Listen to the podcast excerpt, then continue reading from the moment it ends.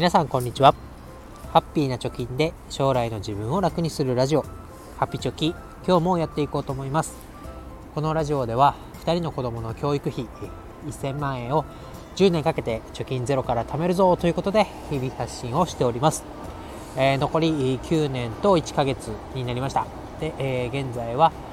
資産累計が350万ということで、えー、残り650万円を9年で貯めるぞということになっております。え、今日のテーマは、えー、家計簿についてです。で家計簿は挫折しがちだと思うんですけど私も経験があります。挫折しないポイント3つというテーマで話していきたいと思います。えー、なんでこのテーマにしたかというとですね、え書店に行きました。えそうすると2023年の、え手帳がずらっと並んでいたり、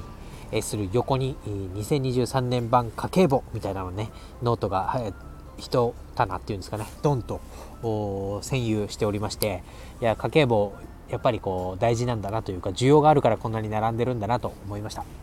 ただですね新しい家計簿のノートを買ったとしても続けられるかっていうのが最大の問題だと思います。私もかれこれ2年ぐらい2回ぐらい新しいノートを買って家計簿つけるぞってやって、えー、3月ぐらいで終わってるみたいなのが2冊ほどありますけれどもまあそれでね買ったけど続かないっていうのだったら意味がない無駄遣いみたいなことになりますからこの挫折しないポイントを3つ話していきたいと思います。まず結論からですけれども家計簿をねつけることに、まあ、挫折するのは何でかというところから逆算していったら私自身うまくいったよということで3つの方法を話していきます。え1つ目がお金の入り口と出口を固定する。2つ目が現金をやめよう。3つ目がレシートは財布から出しておこうというポイント3つになります。えー、まずですね大前提として家計簿をつける目的って何でしょうか、えー、私はですね、え、家計の現状把握だと思っていますま、どういうことかというとお金の流れをしっかりと把握する、え自分の頭に入れておくということです。でお金の流れが分かっていればお金が貯まる体質になれるよっていうのは家計簿どの本見ても書いてると思います。なので、まあ、なんだろう知らず知らずのうちにお金がなくなってたみたいなことをなくしましょうということだと思います。で、えー有名なね、えー、ファイナンシャルプランナーの横山光明さんっていう方はこう言ってます。貯金ができない理由は収入が少ないからではなくお金に対する無頓着さにあると。心が痛いですね。で、えー、また投資本出された厚切りジェイソンさんもこんなこと言ってます。10円の価値がわからないと一生お金なんてたまらないよと。これもつい見逃しがちというかね軽視しがちなことだと思います。なのでまずお金にね、えー、自分が使ったお金入ってきたお金に、えー、意識を向けようということで、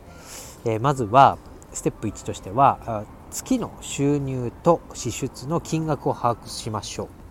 う。2つ目が支出について検証をして、まあ、何にいくらを使ったか。っていうのを分かるようにしましょうと。で、これで無駄遣いしていたかどうかっていうのが分かります。で、その無駄遣いしてたなっていうポイントが分かれば改善をするということで、えー、家計をね、黒字化していくようなステップになりますと。で、まずこの家計簿をつける目的は、この第1ステップの月の収入と支出をしっかりと、ね、金額ベースで把握しておくための手段としての家計簿をつけようというところが家計簿の意味合いになるというのを抑えたらですね挫折する3つの理由をいきましょう。これが解決できればたまる理由たまるじゃない。家計簿を継続できる理由になるという考えでやっております、えー、1つ目はですねお金の出口とあ間違えお金の入り口と出口を固定する、まあ、どういうことかというと家計簿をつけるのが面倒になるっていうのはやっぱりこう細かい支出項目に分けて記録しなきゃいけないとかあとはどこに出てったかっていうのを探しに行く回数が多い。A 銀行 B 銀行にまず収入を探しに行きでクレジットカードの明細を見お財布から現金をどれだけ出したかを把握するにも多分レシートですから、え、レシートを見に行きでキャッシュレスはどうのこうの、えー、銀行引き落としがどうのこうのとかいろいろこう使ったものと入ったものの探す場所が多くなればなるほど家計簿つけるの面倒くせっていう風になるんだと思います。なのでお金の入り口と出口を固定しましょう。入り口収入に関しては、まあ、入ってきたところは大体銀行に振り込まれると思いますから、えー、給料だったり副収入が入る銀行口座っていうのを一本化する。出入りがあるところは一つにする。で貯蓄用は貯蓄用で分けておくっていうのがいいんじゃないかなと思います。とにかく収入が入るところは一つの口座にする。そこだけ見れば家計簿つけられるという状態にしておくのがいいんじゃないかなと思います。で逆に出口ですけどこれもねクレジットカード12枚とまあ現金しか使えないところは現金というように、え3つぐらい終えればいいんじゃないかなといいんじゃないかな3つぐらいを追うようにしとけばいいのじゃないかなと思います極力も確認することを少なくするというのがポイントなのでまあ1個目の、えー、理由理由じゃない、えー挫折しないポイントの一つとしてはお金の入り口と出口を固定するというところです。で2つ目のポイントは現金をやめようということです。で実際に家計簿をつけていくとこう例えばね50万円は言い過ぎか。30万円収入がありましたと。で家賃を引いて光熱費を引いて食費を引いてってやっていくと今手元に10万円残ってるよと言った時に対して支出が40万円あれば計算上合うんですけど大体何に使ったか分かんないお金っていうのがちらほら出てくると思います。でその理由を追求していくとやっぱり現金で払った何かが忘れてる。記憶から、えー、漏れててこの家計簿に反映されてないっていうのがほとんどだと思います。なんでかっていうとクレジットカードだったりキャッシュレス決済であれば履歴が終えるわけですよね。記録されてるんで。でその記録がされてないものって言ったら現金の支払いになっちゃいますよねどうしても。でその辻褄が合わない計算が合わないことが頻発するとなんかこうやってて意味あんのかみたいな。これ何のためにつけてんだみたいな気持ちになり挫折するようになると思います。なので現金を使うのを極力やめましょう。というか履歴が残る決済手段を使いましょう。というのが2つ目です。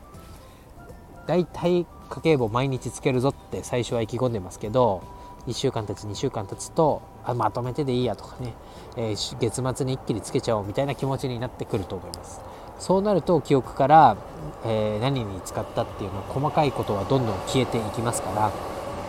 取引履歴が見れるような決済手段を使うのがおすすめです。で最後3つ目ですけどレシートは財布から出そうということで、えー、まあ、現金を使って、え、決済をしているとその証拠となるっていうかね家計簿につける、えー、まあ、理由付けとしてはレシートを取っておくのが証拠になるのでレシートを、えもらってお財布に入れておくと思います。ただあやら家計簿をつけなくなるとレシートでどんどん財布が厚くなっております。